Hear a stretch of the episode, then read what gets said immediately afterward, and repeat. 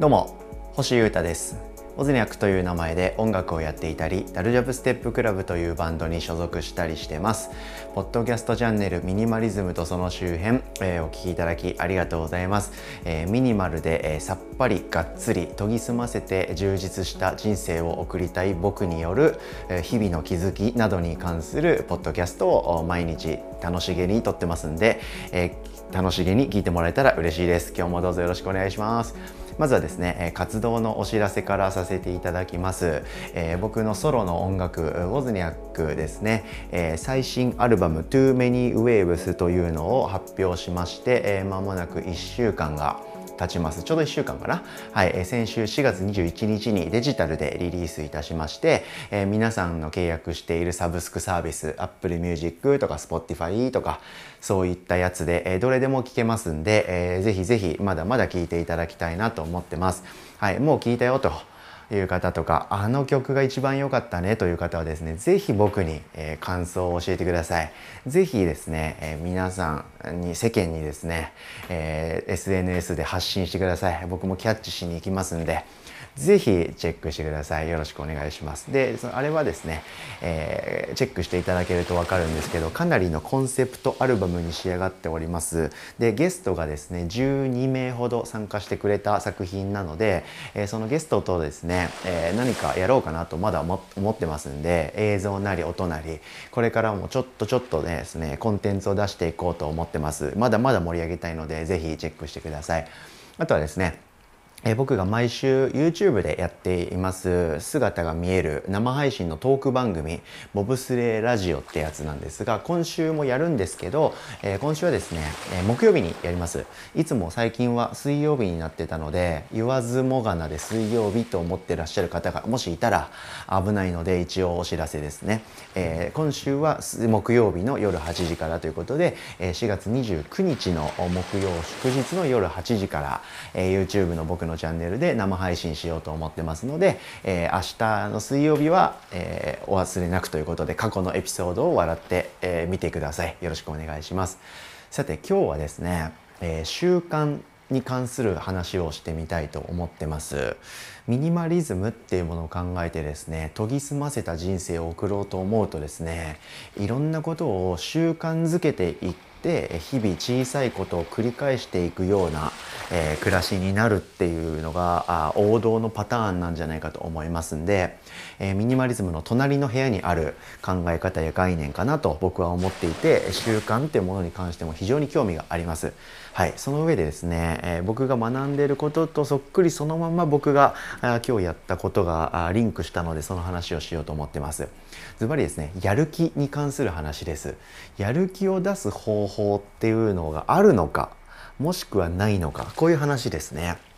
はい、やる気が満ち溢れていて「オラオラオラあれもこれもやったるで」っていう時とどうもやる気が出ないな今日はと。全てを投げ出して、えー、だらだらと YouTube を見て Netflix を見て今日は寝ちまいたいと。そういう日もあると思うんですけどいつもねやる気が満ちてればこれに越したことはないということでそれに向けてのですね、ことを話そうと思ってます。ズバリですねやる気を出す方法というのはないって知ってましたか？皆さん。やばいですよねこれ。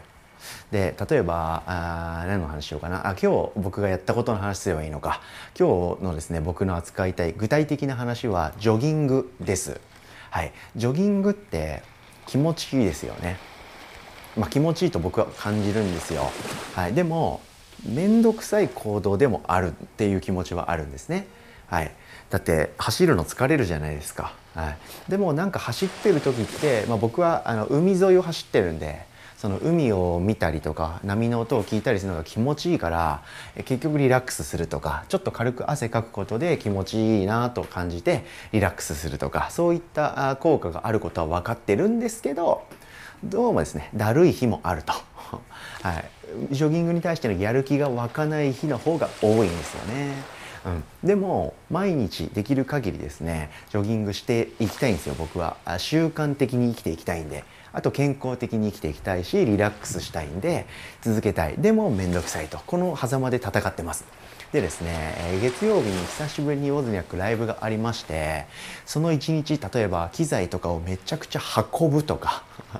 はい、電車でその重い荷物をぐーっと持って乗り換えるだとか、あと朝から練習をするとか、えー、本番で思いっきりライブをやるとか、そういうことでですね、僕かなり今肉体的に疲れてるんですね。今もう全身が痛いんですよ。筋肉痛状態。はい。この状態でですね、えー、今日ジョギングをするかどうかちょっと考えちゃったんですよね。これでやる気を出す方法についての考察を思い出しました。はい。この体が痛い状態でジョギングをすることに対して僕はですね、えー、天使と悪魔がいるとするならば悪魔が出てくるわけですよね。もう全身痛いんだから今日はもう休んじゃおうと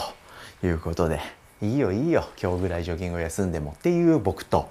いやいやいやいや言うほど疲れてるけどジョギングぐらいできるっしょ。いけるっしょ。海見たら気持ちいいでしょ。まだまだ太陽出てるじゃん。みたいな天使の僕といましてあれこれ戦いながら気持ちはねどっちがいいかなみたいなこと考えてたんですけどでですよ。でやる気を出す方法があるのかっていうとこに戻るんですけどこれですね面白い話なんですけどやる気を出す方法っていうのはなくてですねなんとですね行動するとやる気が出てくるっていうのがですね脳の仕組みであるんですね。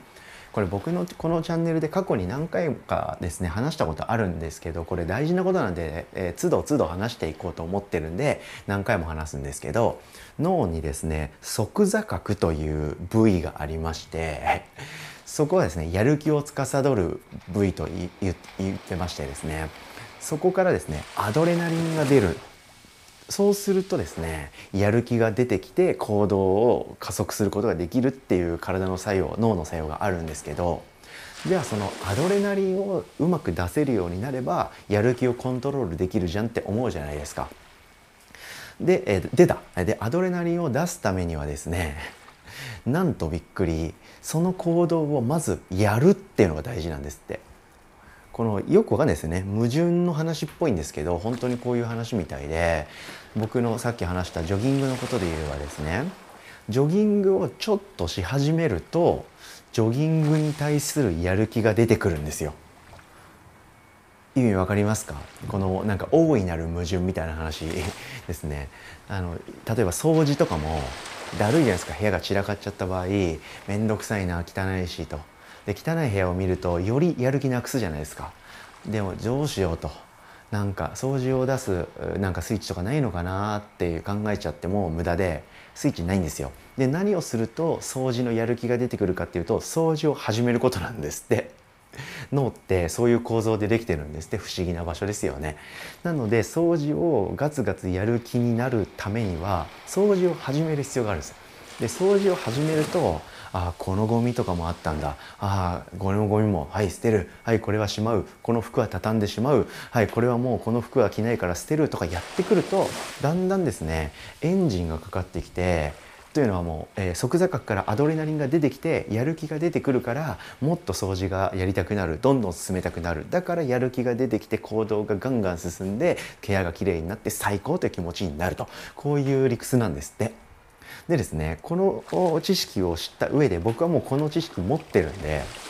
でもたまたたまには忘れちゃうんですけどね。今日僕が取った行動っていうのはというかいつも僕がジョギングに対して取ってる作戦というのはですねやる気がめちゃくちゃない時用で設定していくんです。やる気がめちゃくちゃない時の僕でもやれるぐらいの低いレベルに、えー、設定して何でも行動するようにしてます。ジョギングで言うとですね僕は、えー、大体2.4キロぐらい走ってるんですけど大体。必ずジョギングをするというふうに決めて部屋を出ないようにしてます。何をするかっていうとですね散歩ジョギングって絶対僕は心の中でこの行動のことを言ってるんですけどもう散歩でいいと。海を見ながらちょこちょこっと歩きたくないか君はと。言われたら僕はいつだって海見たいんでリラックスするんで、はい、海は行きたいと。で海を見ながら歩くことはいつだってやりたいんですよ。はい、でえ気が向いたらちょっと走ればいいんじゃね？みたいな気持ちに、えー、から気持ちを持っていくようにしてるんですね。それぐらい、えー、ジョギングっていう行動に対してのハードルを自分で下げまくってるんです。散歩だけでもいいからって言ってでも一応ランニングできるようなシューズ靴にを履いて、えー、スウェットパンツみたいな運動できるような服装で行くんです。その上でジョギングはいいと。もう散歩でいいんだって気持ちで、えー、海まで行くとちょっとだけ走ろうかなって気持ちになるんですよ。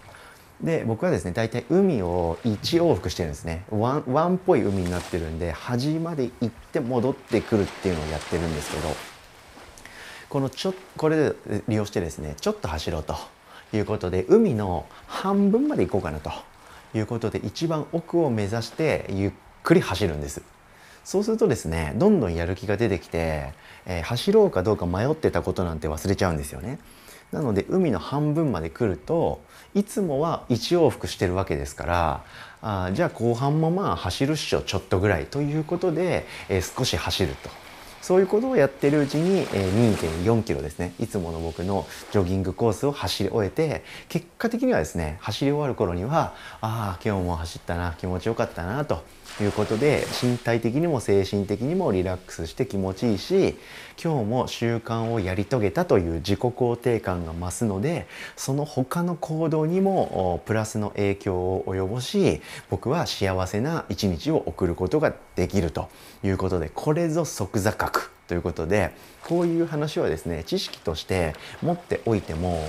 悪くないと思いますので、えー、今日は共有してみました。この話結構何回もするんですけど僕だってですねいっつも忘れちゃうんでたまに自分を戒めるというか自分にリマインドする意味も込めてこうやって話していきたいなと思ってます。やる気を出す方法っていうのはないっていうかやる気を出すにはその行動をちょっと始めちゃうしかないということでとにかく始めちゃえば大体のことは楽しくやっていけるし、え終わりに向かっていることですから始めたことは大体終わるんではい、気楽にですねできる限り行動に対するハードルを下げてまずは始めるこれおすすめですのであれをやってみたいなとか続かないなと思ってる方は是非ハードルを極限まで下げて始めてみて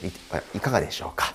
ね、連休もね皆さんお出かけもなかなか難しい状況になっちゃいましたんでこれを機に読書を始めてみようかなとか動画編集始めてみようかなとか音楽作ってみようかななんて方はまずはハードルを下げてねちょっとでも何かをやるからことから始めると意外と続くと思いますので是非やってみてください。ということで今日はやる気とか習慣に関する話をしてみました。聞いてくれてありがとうございました。以上ミニマリズムとその周辺星優太がお届けしました。それでは今日も皆様素敵な一日をお過ごしください。バイバーイ。